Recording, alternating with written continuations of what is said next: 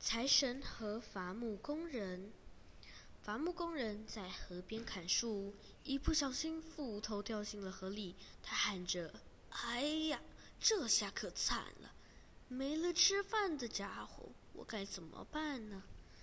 财神从河里冒出来，一手握着银斧头，一手握着金斧头，问道：“这两把是你的斧头吗？”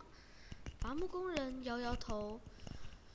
财神又从河里拿出了一把斧头，而伐木工人这次则是说：“对对，这就是我丢失的那把斧头啊！”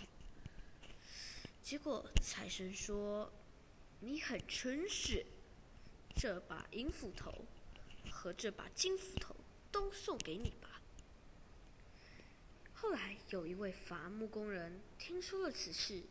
于是他就故意把斧头扔进河里。这时财神又出来了，财神一手拿着银银斧头，一手拿着金斧头。工人一瞧就说：“太好了，这就是我掉的斧头啊！”